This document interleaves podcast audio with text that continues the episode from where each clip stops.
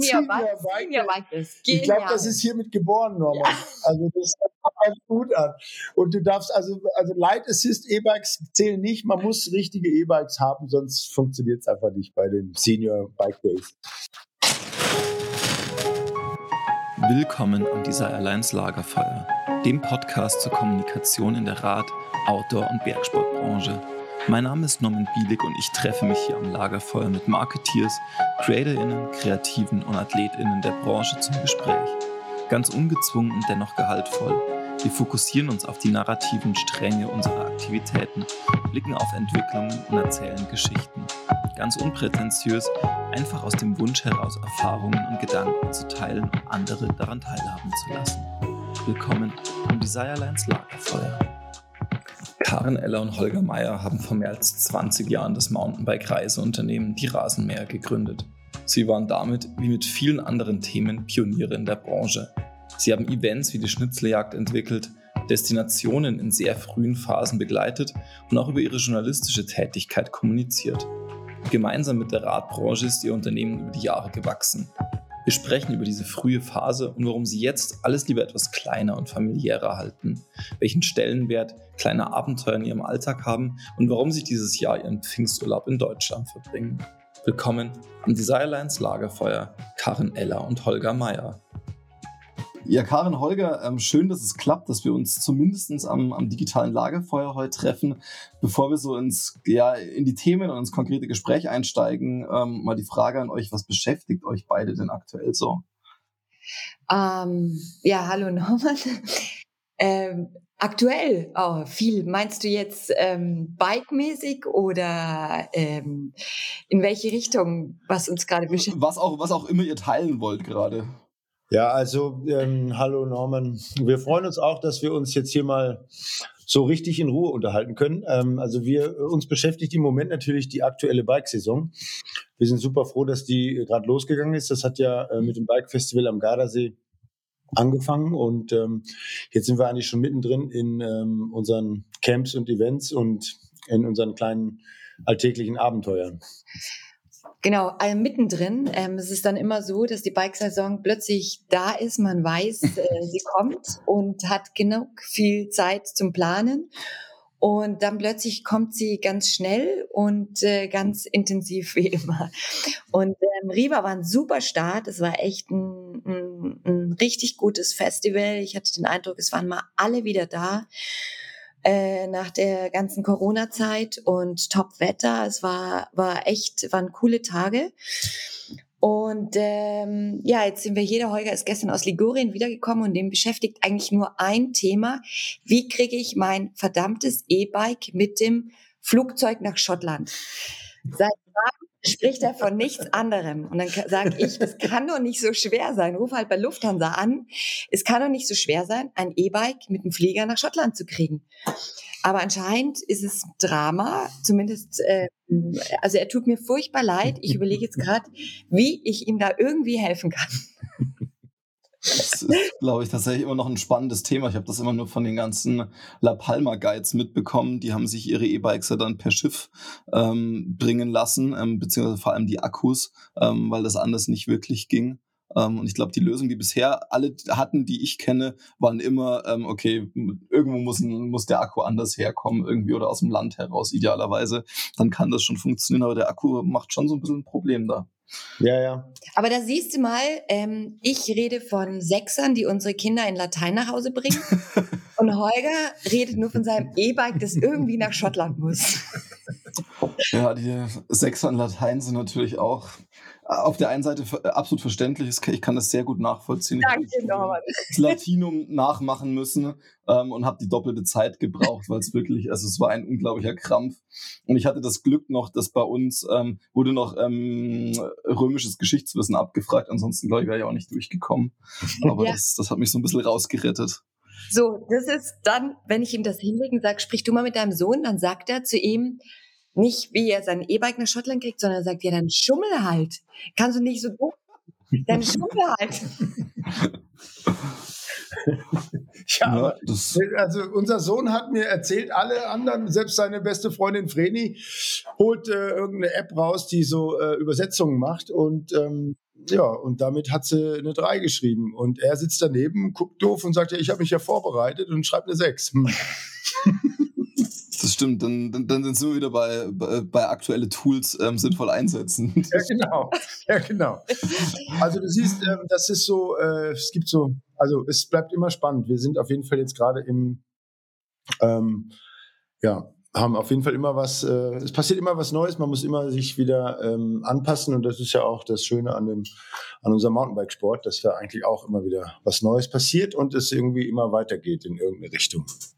Das klingt gut. Dann lasst uns vielleicht wirklich, bevor wir mal so in die letzten zwei, drei Jahre und auch so dieses Familienthema, was ja bei euch stärker geworden ist, nochmal, bevor wir da reinschauen, nochmal so zurückschauen, ähm, ja, wie, wie eure Karriere und der Stand, den ihr jetzt habt in der, in der Rad- und Outdoor-Branche, wie der gekommen ist. Ähm, wollt ihr das vielleicht mal so grob skizzieren? Was waren vielleicht auch die Meilensteine, ähm, die euch da jeweils weitergebracht haben? Das glaube ich wäre nochmal ganz spannend. Da kann die Karin mal gerne anfangen. Äh, ja, also das ganze Drama hat eigentlich begonnen, als ich den Holger in Riva beim Bike Festival getroffen habe.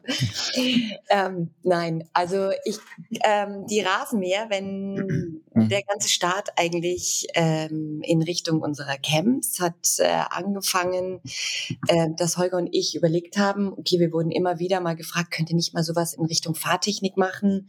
Mhm. Ähm, da gibt's irgendwie noch nix in Deutschland. Wir, wir, ja, könnt ihr da euch nicht mal was überlegen?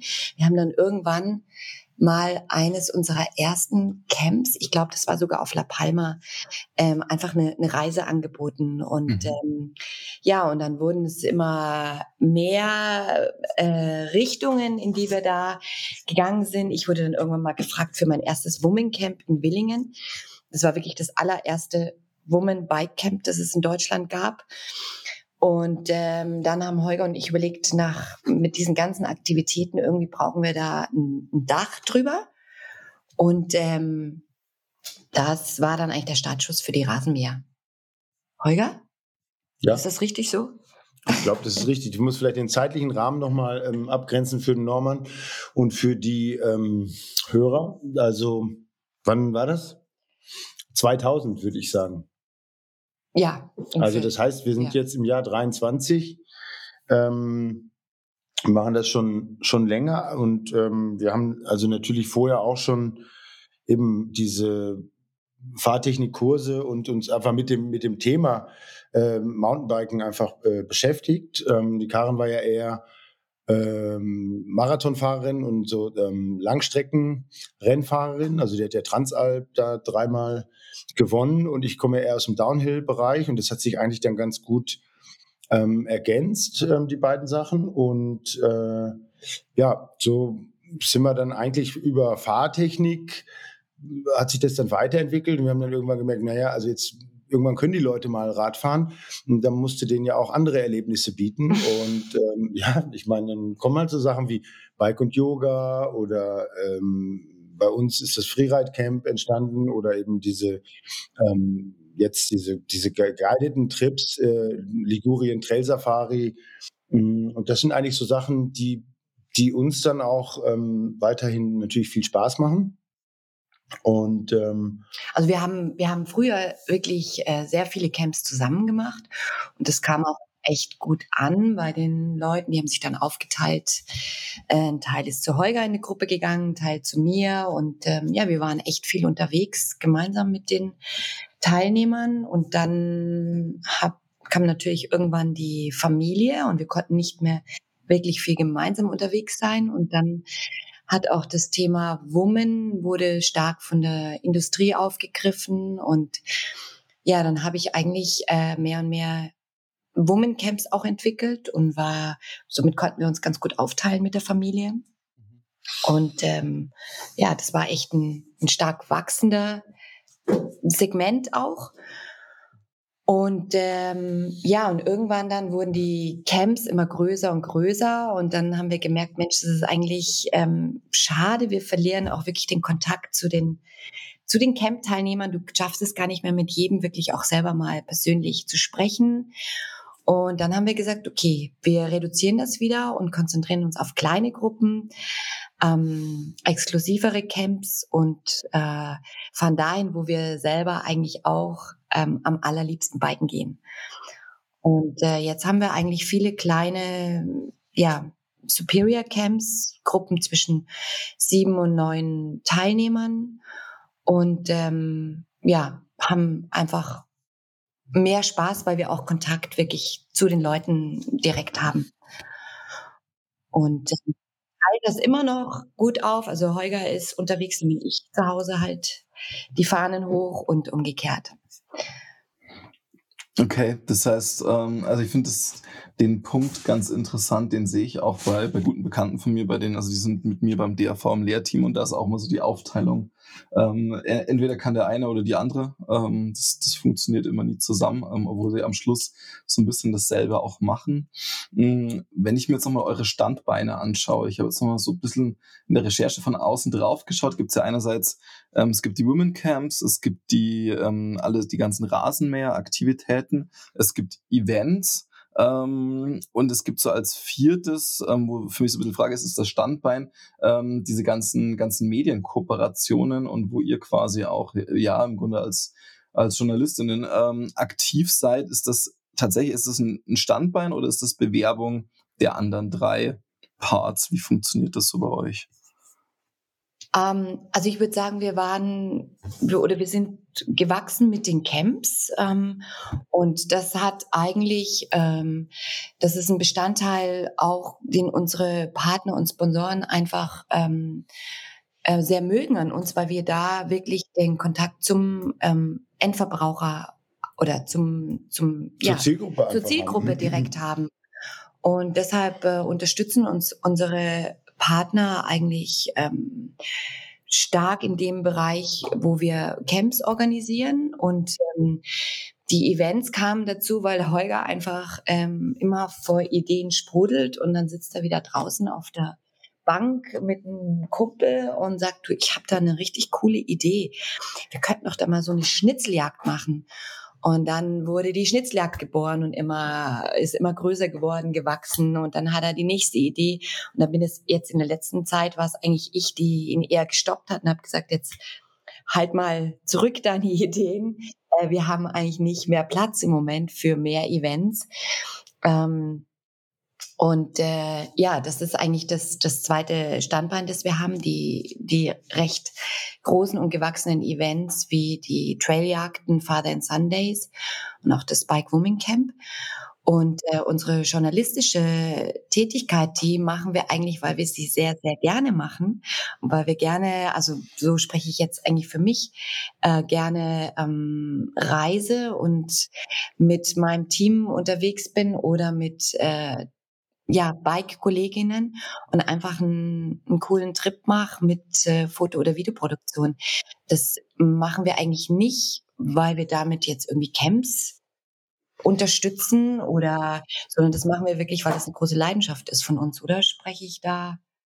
Ja, also das ist schon Misch, ein bisschen eine Mischkalkulation. Also die ähm, klar, mittlerweile ist es ja, äh, ist ja gang und gäbe, dass du halt auch für deine Partner und Sponsoren einfach ähm, unterwegs bist und irgendwelche, ähm, irgendwelchen Content produzierst. Und ähm, das sind halt auch Sachen, die, die dann auch total Spaß machen. Aber wir haben in der Vergangenheit schon auch oft ähm, irgendeine Region erkundet oder entdeckt und haben Fotografen mit dabei gehabt, haben dann ähm, eine nette glaube ich, eine nette Reisegeschichte darüber geschrieben.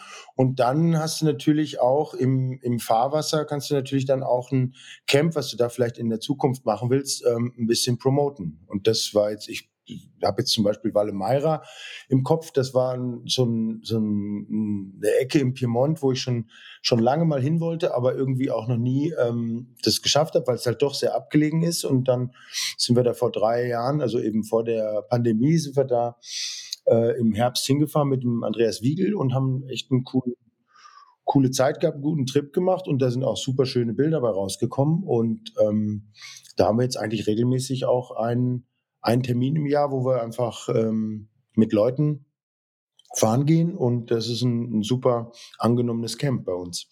Also, aber das ist nicht immer so. Nee, nee, nee, nee, aber also, ich sage, es ist eine Und das ist auch, ähm, jetzt, jetzt spricht man, äh, seit einigen Jahren spricht man von Content-Produktion.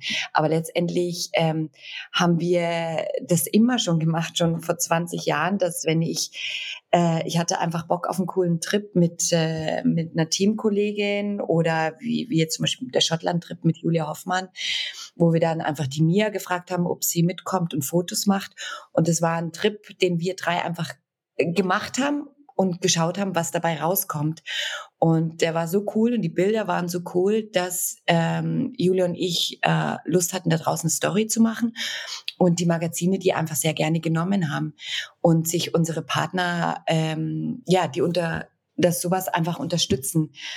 Aber ähm, wir haben dort nie, also das war klar, dass ich dort eigentlich jetzt kein Camp machen werde und ähm, sondern das wirklich gemacht habe, weil es äh, ja, weil es Part Teil von meinem Job ist und ich einfach sehr sehr viel Spaß dran habe, solche äh, Produktionen zu unternehmen. Wart ihr da in Schottland? In Schottland, ja. Wie kriegt man denn da ein E-Bike hin? Wir sind mit dem Auto hin. Wir sind mit dem Auto hingefahren. Ich hatte nur das Problem, äh, an der Grenze war mein Reisepass abgelaufen. Und du meinst, im Zuge des Brexits darf man dann nicht mehr einreisen? Ich durfte definitiv nicht einreisen. Oh, scheiße. Und dann? Die Julia hat die Hände über den Kopf zusammengeschlagen, hat gesagt, Karin, jetzt fahren wir irgendwie 1000 Kilometer hier hoch und dann ist dein Reisepass. Dann habe ich natürlich dich angerufen und du hast danach geguckt und hast gesagt, Nein, ich habe dann gesagt, ich kann dir eine Kopie äh, schicken von deinem. Du hattest den Reisepass vergessen. genau. Und dann habe ich dir ge- ein Foto gemacht und habe aber dabei gesehen, dass der abgelaufen Ja, ist genau. sowieso. Also es war völlig wurscht. Ja. Und dann, ähm, ja, aber dann die Geschichte kannst du ruhig zu Ende erzählen. Das fand ich nämlich ganz cool. Äh, ja, Julia und ich sind dann total verzweifelt äh, da am Hafen ähm, eine ganz, ganz nette Frau äh, geraten in, in dem Office und die hat uns dann handschriftlich so ein äh, Schrieb mit dem Augenzwinkern äh, ausgearbeitet und dann äh, durfte ich tatsächlich auf die Fähre. Ja, Und die kannte den Zollbeamten auf der anderen Seite, oder? die kannte den genau. Die hatte ja. einen Techtelmechtel, Ja. glaube ich. Ja, es ist, es, so Aber ich hatte funktioniert doch ab und zu. dem Fliegen, Holger. Ja, ich weiß. Also, Ja. Dann lasst uns vielleicht mal bei diesen, bei diesen Regionen ähm, auch kurz bleiben. Ähm, denn, also ist so das Gefühl, was ich da habe, ist, dass ihr tatsächlich schon bei sehr vielen mittlerweile sehr ikonischen Bike-Regionen relativ früh mit am Start wart. Also irgendwie so diese ganze Geschichte rund um Alta Rezia, Livigno, auch Sölden. Ähm, da wart ihr schon relativ früh mit dabei. Also was für eine Rolle spielten ihr dann in diesen Gemengelagen der Regionsentwicklung? Also seid ihr da beratend? Ist das dann am Schluss einfach, ihr kommt irgendwie dazu und habt, macht diese Berichterstattung? Wie kann ich mir das vorstellen? Also ich habe eine total lustige Geschichte zu Sölden. Ähm, ich war, das war im Oktober, ich war gerade auf dem Weg äh, zu Wiesen, habe mir gerade mein Mhm. Dirndl angezogen und dann kriege ich einen Anruf äh, aus von Sölden Tourismus und der Holger war hinten gestanden, hat auf mich gewartet.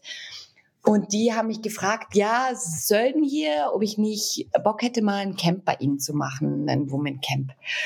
Und ich habe dann gedacht, oh Gott, Sölden, nee, das kannte ich vom Skifahren, vom Après-Ski. Und habe gesagt, äh, sorry, ich kann jetzt nicht sprechen, ich muss auf die Wiesen, ich melde mich im Laufe der Woche mal. Und dann hat der Holger mich gefragt, wer war denn da dran? habe ich gesagt, Sölden, ähm, die wollen, dass ich da ein Camp mache. Und dann sagt er, bist du des Wahnsinns? Du kannst du denen nicht sagen, dass du auf die Wiesen musst. Das ist total geil da. Die haben mega natürliche Trails ähm, und die kennt keiner. Äh, wir müssen da unbedingt was machen. Und dann habe ich gedacht, okay, dann habe ich es am nächsten Tag nochmal angerufen und dann sind wir hingefahren und haben ein äh, Gespräch mit denen gehabt. Und ähm, da waren die ganz, ganz, ganz am Anfang. Da gab es also wirklich, wir haben dann auch da ein bisschen recherchiert. Das war vor, das war, das war vor 17 Jahren. Ja, genau. Also da war, da war, war gab es im, im Sommer kein Hotel, was auf hatte. Also du hättest da jetzt nicht, du hättest gar kein Camp machen können. Es gab einen, den Lukas Rimmel, der ist Rennradfahrer gewesen und der ist, äh, der hat das Hotel Alpina und der war total äh, positiv und hat gesagt, hey, ähm, ich finde das super. Ähm, wir machen hier immer so Rennradcamps, die fahren dann äh, hoch aufs Timmelsjoch und wieder runter. Und ähm, Mountainbike, das kann er sich gut vorstellen, dass da was passiert. Und äh, ja, dann haben wir da mal ein Camp gemacht und das, glaube ich, kam kam super an. Es kam super an. Die ersten Jahre haben wir wirklich äh, da ein Juwel, äh, wussten, wir haben da ein Juwel gefunden. Es waren nur Naturtrails. Der Wald war ja wie so ein kleiner Märchenwald unten. Es war echt der Hammer. Und ähm, ja, es ist äh, gewachsen, es hat sich entwickelt. Ähm, wir haben viel mit ihnen zusammengesessen und ähm, es hat sich dann ähm, ja, in ja das hat sich, das war ja dann, eine, das, also war, du wolltest ja wissen auch, ob wir da beratend tätig waren. Ähm, also das war zu dem Zeitpunkt auf jeden Fall so. Wir haben da äh, natürlich Input gegeben. Ähm, wir haben auch dann da äh, diese, diese Schnitzeljagd-Idee umsetzen können. Das war auch super. Die ist ja auch dann ähm, ständig gewachsen. Und ähm, Irgendwann sind aber dann auch diese Tourismusregionen ähm, natürlich flügge und merken auch, okay, ein paar Sachen haben sie gelernt, äh, ein paar Sachen können sie auch selber machen und dann hat sich auch das irgendwann, also wir haben die Schnitzeljagd 13 Jahre gemacht und dann hat ähm, Sölden sich da, äh, oder wir haben uns dann in ähm, beiderseitigem Einverständnis äh, getrennt und ähm, die machen jetzt ja weiter ihre, ich glaube, die Bike Rally und ähm, das Opening, aber im Großen und Ganzen so diese, diese Anfangsphase, ähm, um sich da so zu positionieren, ähm, da haben wir schon ein bisschen Einfluss mit gehabt. Und es war auch super interessant zu sehen, ne? weil die haben, ähm, es kommen dann immer wieder ähm, mehr Hotels, die dann gesagt haben, ah ja, im Sommer könnten wir auch. Und ähm, es dauert dann aber auch extrem lange, bis zum Beispiel so ein, so, eine, so ein Unternehmen wie die Bergbahn sagt, ja, super, machen wir auch. Könnten wir uns vorstellen, ja, wir geben Geld. Also denen war das am Anfang völlig, völlig wurscht, ob da jetzt Mountainbiker kommen oder nicht. Aber wenn man das jetzt mal sieht von geschlossene Hotels und überhaupt keine Infrastruktur im Sommer zu dem, was, was Sölden jetzt ist, ist es eigentlich schon ein ähm, sehr erfolgreicher Werdegang für eine Bike-Destination. Ähm, mit ja. Wein, Wein, mit Alteretia haben wir eigentlich Ähnliches erlebt mit Valmistei. Ja, wir waren also ganz, ganz am Anfang, also ich glaube 2000 waren wir das erste Mal mit dem Robert äh, Bösch, mit dem Fotografen aus der Schweiz in, im Münstertal ähm, unterwegs und ähm, Genau, haben da mit dem ähm, Fadri Kazin und mit dem, da mit seinem Sohn, mit dem Darko, ähm, damals äh, da die Trails erkundet und ähm, der Darko macht ja mittlerweile ähm, mit dem mit Allegra Tourismus ein relativ äh, weltumfassende Destinationsberatung, gell? Und das ist schon schon eigentlich interessant zu sehen, wie sich das dann alles so in, entwickelt und ähm, wie das Ganze natürlich auch globaler wird. Absolut. Und es ist ja schon auch eine, eine Form von Professionalisierung. Also wenn ihr jetzt sagt, in, in Sölden, ihr wart am Anfang mit dabei als ja viel Naturtrails, irgendwie so ein kleines Juwel. Ähm, und irgendwann weil das ist, glaube ich, die, die Logik, hinter der eine Destination wie Sölden natürlich auch steckt, musste das größer werden, skaliert werden, ähm, viel mehr Menschen und dann ändert sich das natürlich auch. Ähm, und auch ja, Allegra ist da immer größer geworden und hat sich professionalisiert. Ähm, wie ist denn da, da euer Blick auf diese gesamte Branche? Ihr habt das jetzt doch eben über ein paar Jahrzehnte macht ihr das Ganze schon ähm, und habt ihr selber gesagt, ihr seid dann so wieder diesen Schritt auch zurückgegangen in eher kleinere, familiärere Camps wie ist euer Blick auf diese, diese gesamte Branche? Ist das, also hat die irgendwie so ein, so ein Tipping Point ähm, überschritten, wo es irgendwie zu unpersönlich wird oder geworden ist? Oder wie ist das jetzt für euch?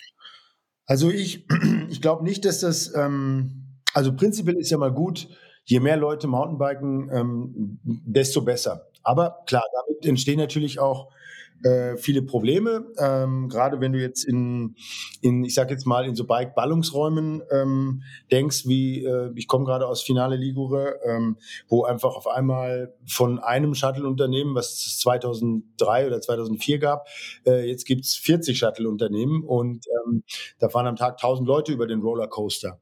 So, dann da, da musst du irgendwie ähm, Lösungen schaffen und ähm, ähm, Ideen haben, um das, um das Ganze weiterzuentwickeln und nicht in, äh, in irgendeine Sackgasse zu geraten. Es gibt genügend Beispiele von Destinationen, die halt ähm, früh auch schon diesen Bike äh, gehabt haben, aber die dann einfach sich total verrannt haben. Also Beispiel Schulz, Schulz im Engadin, Squall, die waren, die waren ganz früh, hatten die schon eine, eine Downhill-Strecke und mit der Gondel konntest du hochfahren. Aber irgendwann war das nicht, das ist halt nicht weitergedacht worden. Ich war auch so.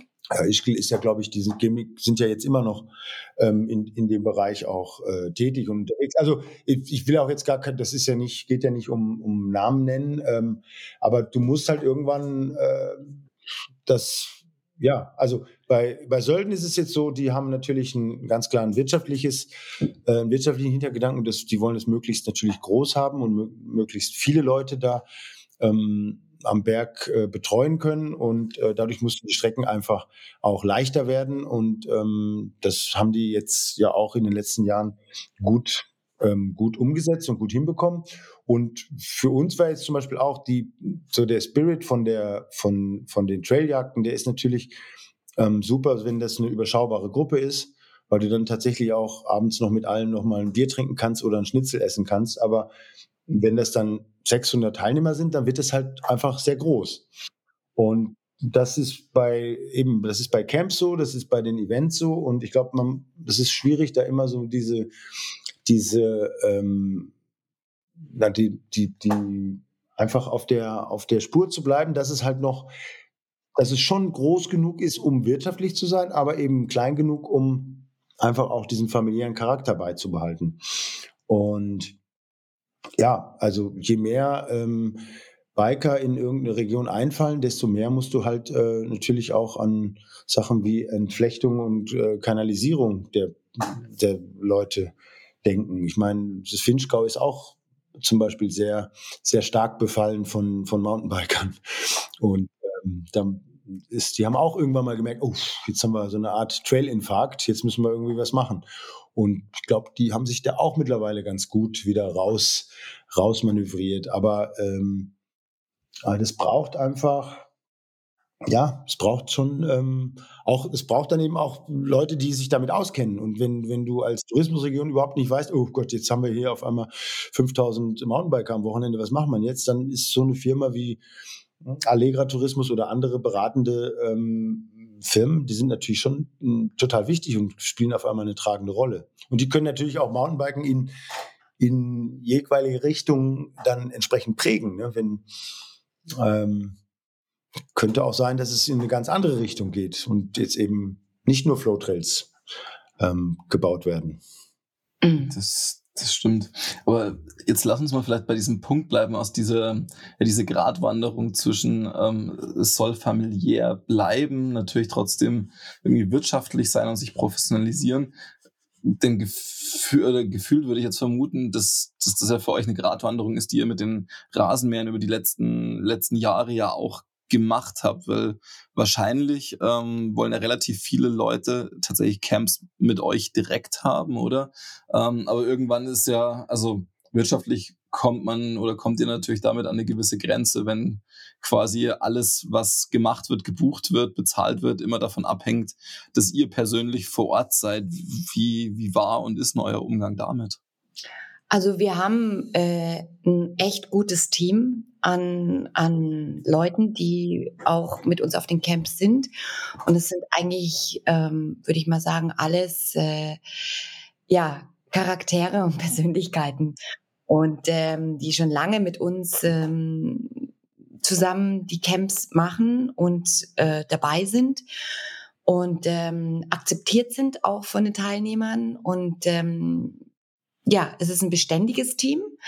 Also es wechselt nicht jedes Jahr oder jedes Jahr neue oder junge dazu, sondern es ist ein sehr beständiges Team, auf das wir echt stolz sind und die eigentlich unseren Charakter so weiter transportieren in den Camps, wie Holger und ich das auch ähm, ja mögen. Und wir sind, wir suchen uns immer wieder Sachen raus, wo wir dabei sind. Klar, wir können nicht bei allen dabei sein und ähm, wichtig ist einfach, dass die Teilnehmer akzeptieren, dass zum Beispiel statt dem Holger dann vielleicht auch mal ein, ein, ein Hans oder ein Peter dabei ist, der das aber genauso gut macht. Und aber vielleicht, wir haben gar keinen Hans und keinen Peter. Nein, und vielleicht auch.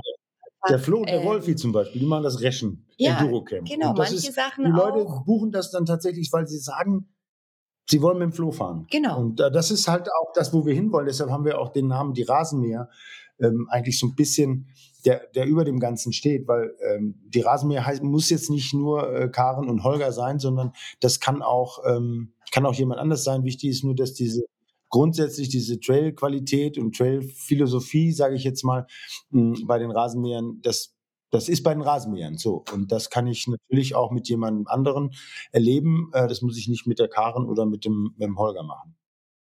Also, aber faktisch hast du natürlich schon recht. Du, ist, äh, das ist ein, das ist auch so ein, so ein Schritt, den man machen muss, weil am Ende, äh, ich glaube, ich spreche für die Karen mit. Ähm, wir wollen ja auch jetzt nicht nur im Büro sitzen und operatives Management machen, sondern wir sind ja auch froh, draußen zu sein und wir macht, wir geht, oder wir bieten das ja auch an, weil wir gerne selber Mountainbiken und wir, wir sind einfach Mountainbiker. Das ist so ein bisschen ja, unser also Problem.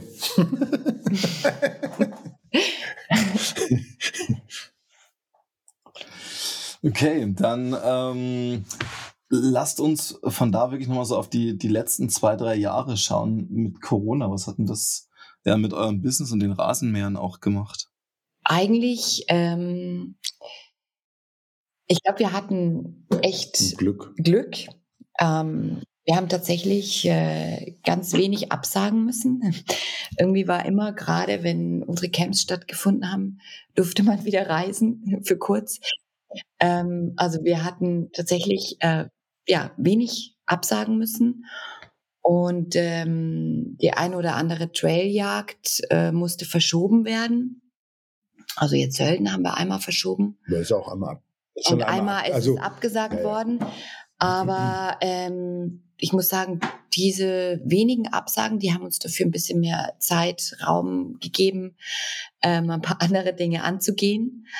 Aber ähm, ja, ansonsten glaube ich, hatten wir einfach echt großes Glück. Und ähm, ich muss auch dazu sagen, wir sind, ähm, wir haben, was uns manchmal, äh, was oder was jetzt glaube ich ein ganz großer Punkt für mich ist, wir haben das äh, Büro nie extrem groß mit vielen Mitarbeitern und Angestellten ausgebaut, sondern ähm, ja, haben versucht eigentlich klein zu bleiben. Klein zu bleiben und persönlich zu bleiben. Und deshalb hatten wir auch nicht das Problem wie jetzt äh, andere größere Unternehmen, die dann tatsächlich Leute entlassen mussten, kündigen mussten. Oder äh, Kurzarbeit. Kurzarbeit, ähm, sich verkleinern mussten. Und ähm, ja, also ich glaube, das war unser Glück. Okay. Dabei. Ja, das kann ich mir schon vorstellen. Dann lasst uns von, von den Rasenmähern nochmal so ganz kurz in Richtung Events auch schauen. Ähm, also da vielleicht auch nochmal so, um diesen Hintergrund zu verstehen. Also woher hat sich das entwickelt? Ähm, warum diese Events und, und welchen Stand hat das jetzt und wie unterscheidet sich es vielleicht auch in der Zielgruppe von dem, was ihr mit den Rasenmähern macht? Ähm, ja, also die Events sind eigentlich nicht entstanden, weil wir gedacht haben, wir müssen jetzt mit einem Event irgendwie Geld verdienen, sondern die sind entstanden, weil der Holger diese Idee hatte mit dieser Jagd und dann ähm, wir selber äh, verblüfft waren, wie, wie krass das gewachsen ist. Und wir dann auch gesagt haben, als wir da 600 Leute am Start von der Schnitzeljagd hatten, äh, Moment mal, äh, das ist jetzt eigentlich nicht mehr das, was wir wollten. Wir wollten Lagerfeueratmosphäre und irgendwie ähm, zusammensitzen mit netten Leuten nach einem guten Trailtag und ähm, das ist es jetzt nicht mehr. Und dann haben uns ja dann auch ähm, mit Sölden gemeinsam eigentlich äh, getrennt davon. Und ähm, dann hatten wir die nächste Idee. Der Holger hat gesagt, er möchte gerne mal so richtig mit anderen Vätern und anderen Jungs zusammen so ein Barbecue-Wochenende haben auf dem Trail. Und dann waren die Father and Sundays geboren und äh, schwupps sind die gewachsen ähm, so stark, dass wir jetzt auch gesagt haben, Moment, das ist jetzt eigentlich nicht mehr so, wie wir das wollen. Wir haben es jetzt wieder reduziert auf ähm, auf äh, 120 äh, Väter und Söhne und äh, könnten dreimal so viel ähm, aufnehmen eigentlich. Lange Warteliste leider. Wir haben eine mhm. lange Warteliste und äh, wollen es aber eigentlich nicht, sondern das ist der Event, der ist so wie er ist, weil wir da wirklich auch ähm, Lust drauf haben und ähm, wir werden da deshalb auch jetzt keinen zweiten oder dritten von diesem machen, sondern lieber dann wieder irgendwie was anderes. Und genauso auch das Bike Woman Camp ähm, ist auch limitiert auf ähm, 90 bis 100 Teilnehmerinnen. Das ist maximal. Mehr will will ich da nicht haben, weil dann wird es schwierig. Wir sind auch durchgängig weibliche Guides, äh, gute ausgebildete Guides und ähm, bei mehr als zwölf Guides wird es dann auch schwierig, also so viele weibliche Guides zu diesem Zeitpunkt zu bekommen. Und ähm, ja. Family Bike Derby ist auch in, in Paganella, das ist ja auch ein ähm, lustiges Event, weil wir, wir, mh, hm, wir haben eben diese Father and Sundays und das war, das ist so, wie die Karen gesagt hat. Ne? Das ist ein entspanntes Wochenende mit den mit Vätern und Söhnen. Und dann am Abend ist halt Barbecue und Lagerfeuer und dann sitzen die Väter und trinken noch ein Bier und die Kids springen hinten über irgendeinen Kicker. Und ähm, ist alles so ganz entspannt und irgendwann gehen alle nach Hause und gehen ins Bett. Und dann haben wir die Family, das Family Bike Derby, da ist halt die ganze Familie dabei. Und da ist halt ein, ein großer Unterschied. Ähm, da sind Mütter. Und mit Müttern ist das wieder ganz anders. Es kriegt eine ganz andere Dynamik, ne? weil du bei Father and Sundays, da machst du die Gruppeneinteilung und dann sind da, also ist das klar, dann fährt der der äh, Kevin fährt beim, äh, beim Roli und der Roli fährt beim, also das ist halt völlig klar. Und ähm, bei, dem, bei dem Family Bike Derby machst du die Gruppeneinteilung und dann kommt auf einmal wieder eine Mutter zu dir und sagt, ja, aber der Marvin muss beim Kevin mitfahren.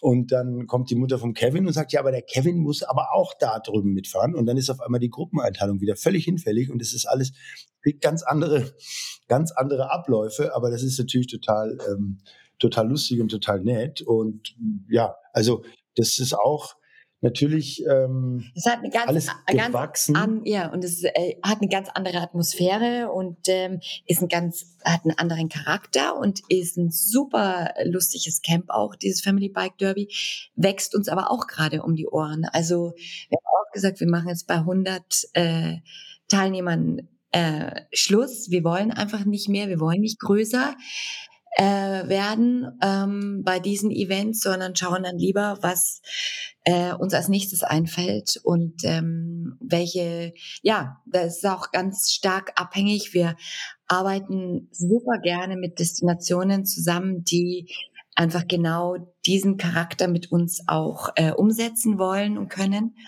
und ähm, wo wir einfach Spaß haben, mit denen auch zusammen sowas zu entwickeln. Und Paganella Molveno zum Beispiel ist so eine Region. Es äh, macht uns ganz viel Spaß, mit der Region einfach sowas, so ein Event zu entwickeln. Und ähm, ja, also schauen einfach, was da in den nächsten Jahren uns noch alles einfällt. Ähm, Im Moment ist das Familienthema bei uns äh, noch ein Thema. Unsere Kinder sind da mittendrin, aber ähm, sind halt 13 und 17, also das ist halt, ich sage mal, die Tage sind gezählt, so wie die Tage natürlich auch gezählt waren, äh, wo ich noch vorher fahren durfte und im, im Bikepark die Linie zeigen konnte. Ähm, also die äh, fahren mir natürlich jetzt ähm, schon um die Ohren. Und wenn die einfach dann mal ihr eigenes Ding machen, keine Lust mehr haben, beim Family Bike Derby dabei zu sein, dann macht es für uns eigentlich auch keinen Sinn mehr, den Event jetzt weiterzumachen, sondern dann werden wir mhm. gucken, vielleicht macht der Holger dann irgendwie Senioren-Events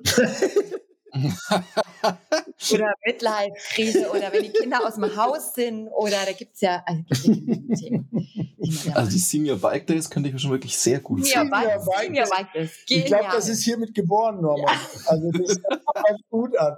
Und du darfst, also, also Light Assist E-Bikes zählen nicht, man muss richtige E-Bikes haben, sonst funktioniert es einfach nicht bei den Senior Bike Days. Wichtig auch Sehr cool. noch dazu, gell? Der gehört in dieser ja, haben, Alterskategorie ja auch noch dazu. Andi Wittmann schon gesprochen, der hat dann äh, ein Porsche-Fahrtraining für uns organisiert. Also ich sehe das schon. Die Senior Bike Days könnten, könnten bald losgehen. Das stimmt, da, da könnte man eine illustre Gruppe noch mit, genau mit Andi und mit dem Tibor zusammenstellen. Ja, und dann, ja, ja, ja, genau, genau. Das, ähm, das wird gut. Ähm, lasst uns vielleicht nochmal wirklich so bei diesem Familienthema bleiben, ähm, denn ja, eure Kinder sind jetzt wirklich sehr stark mit diesem, mit diesem Bike und mit diesem Outdoor-Sport ähm, Gedanken auch groß geworden. Und ja, kommen jetzt so ein bisschen nach. Also ist das so ein bisschen auch, wo ihr die Überlegung habt, okay, die, die können da so ein bisschen in die Fußstapfen vielleicht rein oder wie sind da die Pläne auch in dieser ganzen, ja, ganzen Bike-Familienaufstellung? Also die haben beide schon einen sehr eigenen Kopf ähm, und die wurden auch nicht gezwungen dazu, das zu machen, was sie machen, sondern es war wirklich freiwillig. Und ich habe gestern hatte ich einen Fahrtechnikkurs hier in Garmisch und da war eine Frau dabei, die einen zwölfjährigen Sohn hat. Und die hat auch gesagt, ja, der hat überhaupt keinen Bock auf Biken und wie, wie machen wir das jetzt? Wir gehen, ich gehe mit meinem Mann immer alleine und das Kind macht halt dann äh, Fortnite. Fortnite zu Hause. Und wieso, wieso eure Kinder? Und ich, dann habe ich gesagt, also das war nicht immer so. Die Leni hat mir, ich kann mich erinnern, jahrelang das Bike um die Ohren gefeuert und äh, Wutanfälle. Und ich habe manchmal gedacht, ich pack's nicht mehr, ich lasse es jetzt einfach. Das hat doch keinen Sinn.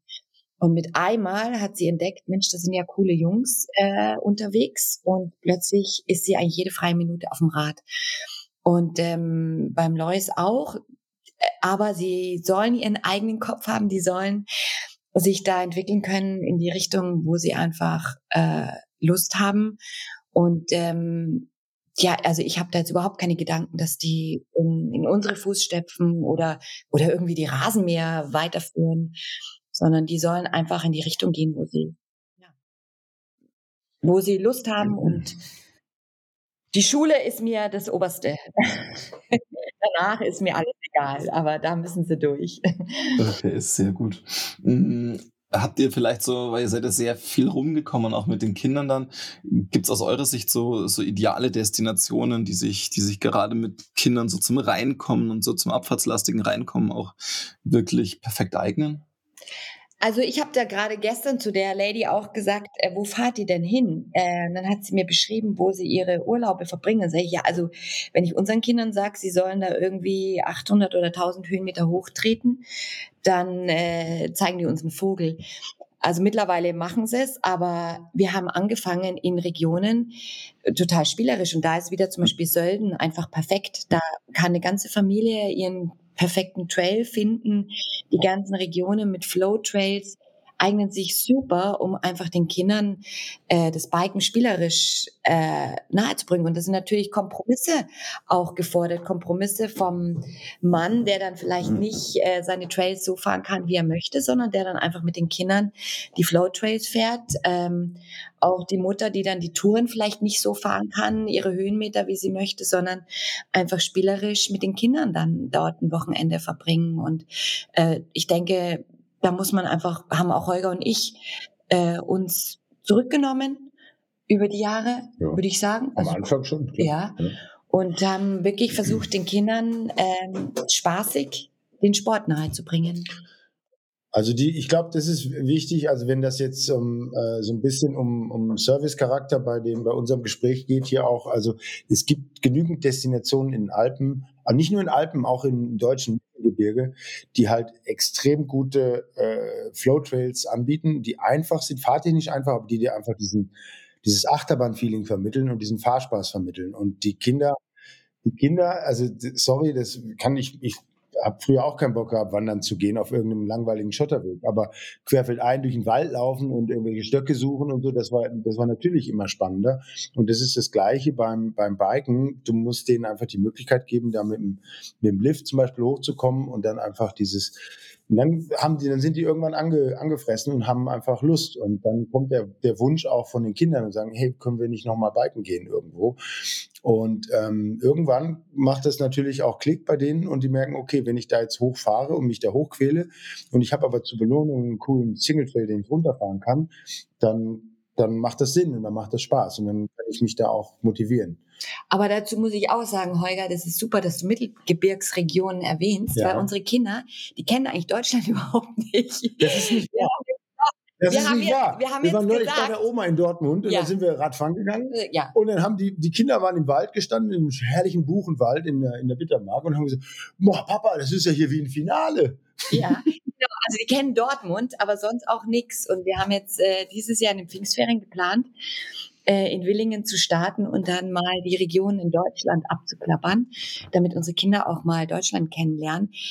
Ähm, ich bin gespannt, weil ich bin natürlich diejenige, die würde gerne lieber wieder ins Süden und noch ein paar Tage am Meer und in Sonne und Eis essen im Finale.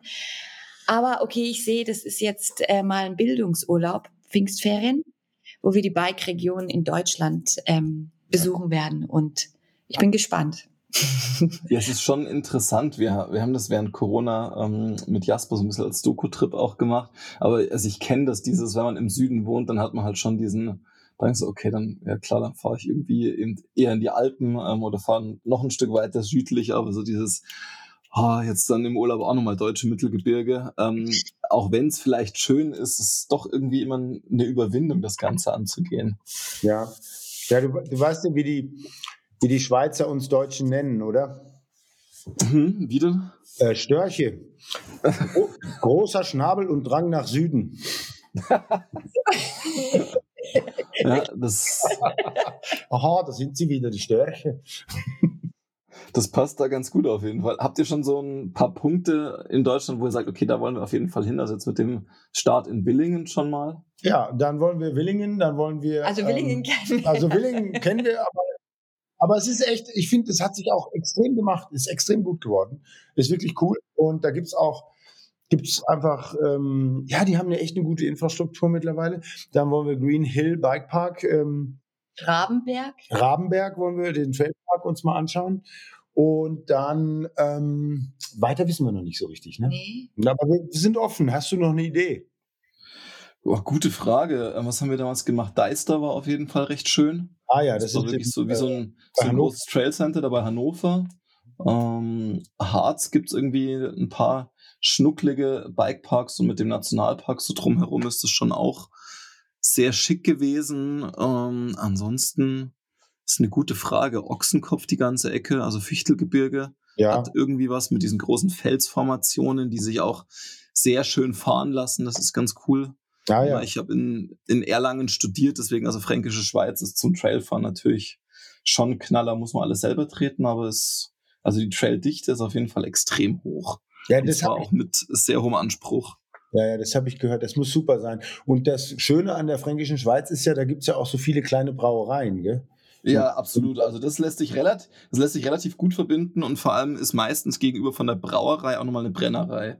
Also von daher. oh Gott, ich freue mich schon. Das kann man schon gut ausleben. Ich würde lieber nach Italien, da gibt es unten Wein und Eis und so. Ansonsten, was mich damals immer beeindruckt hat, ehrlicherweise, als ich noch beim Magazin war, ähm, wenn wir mal wieder so im Ruhrgebiet unterwegs waren. Also das Ruhrgebiet fand ich zum Mountainbiken auch immer spannend irgendwie. Ja, ich finde das auch super. Ich bin ja da eben groß geworden und als ich dann das erste Mal nach München gekommen bin, haben mich ja die ganzen Münchner gefragt, ja, aber wo hast du denn dann in Dortmund angefangen mit dem Mountainbiken? Das gibt's doch gar nicht. Da kann man doch gar nicht, da kann man doch nur auf der Halde fahren. Und tatsächlich, die Halden sind mittlerweile gar nicht so schlecht. Da kannst du wirklich ein paar lustige Sachen machen. Ich habe meinen alten Freund Eddie Wagner da schon äh, ein paar Mal besucht, da in Richtung äh, Recklinghausen und so. Da kannst du ein paar gute Sachen machen. Und dann die, die Ruhe an sich. Ähm, hat ja dann schon äh, so ein paar Ufer, äh, Uferstufen, sage ich jetzt mal, wo du, wo du, halt echt gute Trails hast. Also da gibt schon genügend zu tun, sage ich mal. Mhm. Ja, das stimmt. Dann lasst uns vielleicht so in Richtung Abschluss nochmal so auf das, ähm, auf die Bike Women Camps und auf das Frauenthema kommen.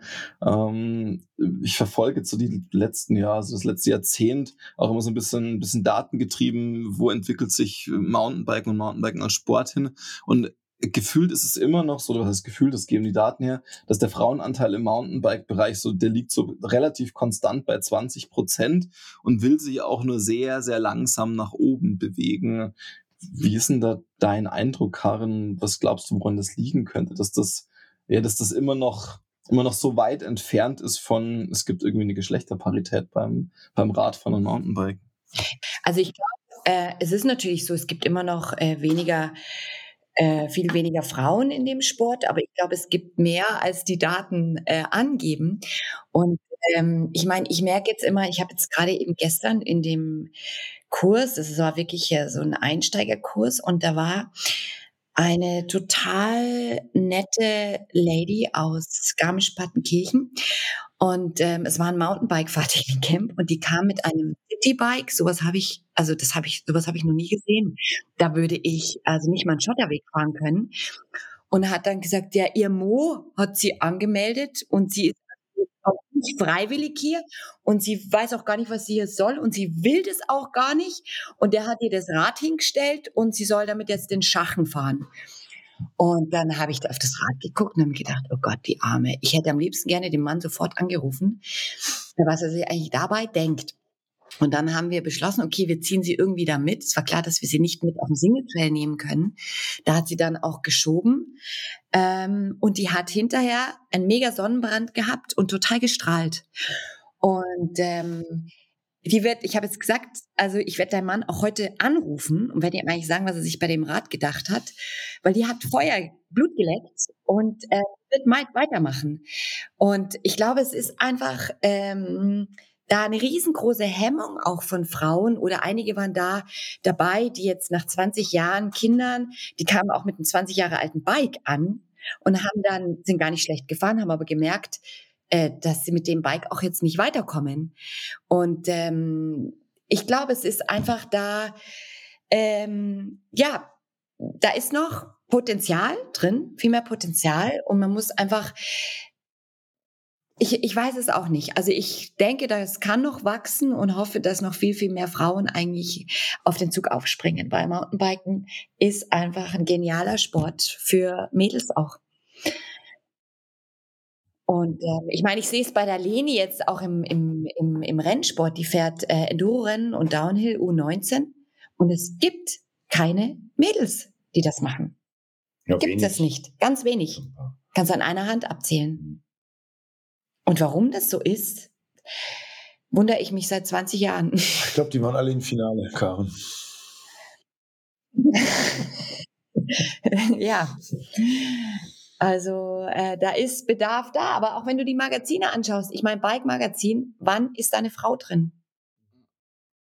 Ah ja, stimmt. Ja. Schon, schon, schon noch überschaubar im Rennsport, glaube ich, ist es auch nochmal was anderes, weil gefühlt ist irgendwie der Rennsport in Deutschland sowieso der hat, irgendwie hat so ein bisschen an Popularität eingebüßt. Das sind andere ja. Nationen, sind ja. da viel, viel stärker aufgestellt als wir. Ähm, und ich weiß halt, dass wir hatten das mit der Gitter irgendwann das Thema, auch was allein Frauen in der Bike anbelangt, also allein dieses, also in der Bildsprache, also diese Präsenz tatsächlich zu haben, ähm, dass das eine Wirkung haben kann. Und ich glaube, sie haben sich tatsächlich vor anderthalb Jahren so ein bisschen eine Selbstverpflichtung auch gegeben, ähm, dass also da mehr Präsenz stattfinden zu lassen, mhm. um das zu fördern. Mhm, also ich habe gestern die Bike durchgeblättert. War nicht so viel. Nee. okay. ähm, dann zum Abschluss vielleicht wirklich nochmal so die, die Frage, wie schaut's denn für euch oder wie schaut denn eure Zukunft in der Radbranche aus? Was sind denn, was sind noch so eure Pläne, ähm, Wünsche, Visionen, die ihr in der Radbranche habt? Ich habe, ich habe, äh, also ich habe, ich würde gerne, weil der, der Sport ja so fortgeschritten ist, ähm, und jetzt zum Beispiel unser Wohnort hier, Garmisch-Partenkirchen, die waren ja, die waren ja ähm, auch schon frühzeitig gab es hier äh, durch diese amerikanischen ähm, Militär, durch diese Militärbesetzung, sage ich jetzt mal, gab es ja schon äh, ein Mountainbike-Festival hier, also ganz früh in den ich glaube Ende der 80er Jahre. Und ähm, ich würde total gerne noch so ein, ähm, so ein richtig gutes Klassik-Event mal in die, ins Leben rufen wo einfach ähm, wirklich so ein Dresscode auch besteht und die Leute einfach mit Rädern kommen müssen, die mindestens 20 Jahre alt sind. Aber das fällt hier, das wird hier leicht sein. Ja, ja. da kommen dann die ganzen Frauen auf. Ja, genau. Die kommen aber alle, die müssen also auch zeitgemäß, man hat da den äh, Helm am Lenker hängen und ein Stirnband, Stirnband auf. Das ist so. Und äh, ja, das haben wir auch so. Das, so fahren wir auch runter. Das ist kein Problem. Aber na, ähm, also das wäre noch so ein, ein neues Event, was ich so im, im Hinterkopf habe. Und ich hoffe, dass wir das vielleicht nächstes Jahr schon mal ins Leben rufen können. Ähm, ich habe jetzt gerade mal mit einem Veranstalter da in, äh, in Klosters irgendwie Kontakt gehabt. Die haben, äh, die machen das auch dieses Jahr im, glaube ich, im, im Zuge von dem Bike Masters machen die äh, auch so ein, so ein Retro Revival, ähm, was eigentlich, was eigentlich auch super cool ist. Und ähm, ich glaube, dass das auch eben jetzt so so ein bisschen der Nerv der Zeit äh, zulässt, weil äh, sich das doch wahnsinnig entwickelt hat. Wenn du jetzt auch mal schaust, einfach ein fünf Jahre altes Foto oder zehn Jahre altes Foto, da, da muss man ja fast schon schmunzeln, gell? wenn du siehst, wie schmal der Lenker war, wie klein die Räder waren, wie, äh, also einfach diese, diese Entwicklung im, im, im Bike-Bereich ist schon sensationell und im Moment, klar, ist viel Innovation im, auf dem E-Bike-Sektor, aber ähm, im Großen und Ganzen ist es ja beides, ist, ist beides das gleiche Thema, ist Mountainbike und ähm, ich habe da, ich bin, also wir sind eigentlich weiterhin motiviert, oder? Also du siehst, Norman, sehe. schon wieder ein Event. Also äh, wir sind auf jeden Fall die nächsten äh, Jahre gut beschäftigt, noch die Ideen umzusetzen, die uns da so, ähm, die der Holger da so immer wieder rauswirft. Und ähm, ich, ja, also ich bin verbringe jetzt zum Beispiel den Mai in Winterberg und in Willingen. Und nicht, weil ich jetzt so mega super dort finde, sondern weil ich unsere Junioren dort unterstützen, die da irgendwie hinkommen müssen ähm, zu ihren Rennen. Also die nächsten Jahre sind wir ganz schön eingebunden, da ihnen auch zu helfen, sie zu unterstützen auf ihrem Weg. Und ähm, ja, haben sicherlich noch die ein oder andere Event-Idee ähm, zum Umsetzen. Und ich möchte nach wie vor meine äh, Trips machen, Foto-Video-Trips, wo ich auch immer wieder Ideen habe, was ich gerne noch, wo ich gerne noch hin möchte und was ich gerne noch umsetzen möchte. Ja, schön. Das klingt sehr gut. Also vor allem in diesem, das schließt so ein bisschen den, den Kreis zum Anfang, ähm, wo du gesagt hast, ähm, mit dem, was beschäftigt euch gerade, sind so die, die kleinen Abenteuer. Ähm, und für, für viele eurer Teilnehmer sind es wahrscheinlich auch größere Abenteuer, aber es ist schon so dieser, also ich finde das, finde das sehr schön, so dieses Bild des, des Alltags, der geprägt ist von diesen kleinen Abenteuern, die sich immer so ziehen und so ein bisschen an den, ja, Familiennotwendigkeiten dann wieder auch entlanghangeln, was ja auch wieder ganz schön ist, weil es so eine Phase ist. Ähm, deswegen, ja, euch da viel Spaß, ähm, viel Erfolg, ähm, auch vor allem auch gemeinsam eine gute Zeit ähm, auf diesen kleinen Abenteuern. Danke für eure Zeit. Danke dir. Danke. Danke, danke für das Gespräch. Es war super. Sehr spannend. Wir bleiben noch ein wenig sitzen und blicken ins Feuer. Wir hoffen, dass dir diese Folge des Desirelines Podcasts gefallen hat und freuen uns über Likes und positive Kommentare. Teile die Folge gern mit KollegInnen und FreundInnen, die Gefallen am Lagerfeuer finden könnten. Hast du Feedback und oder Gastempfehlungen für uns, dann schreib uns gerne eine Mail an podcast.desirelines.de. Bis nächste Woche am Desirelines Lagerfeuer.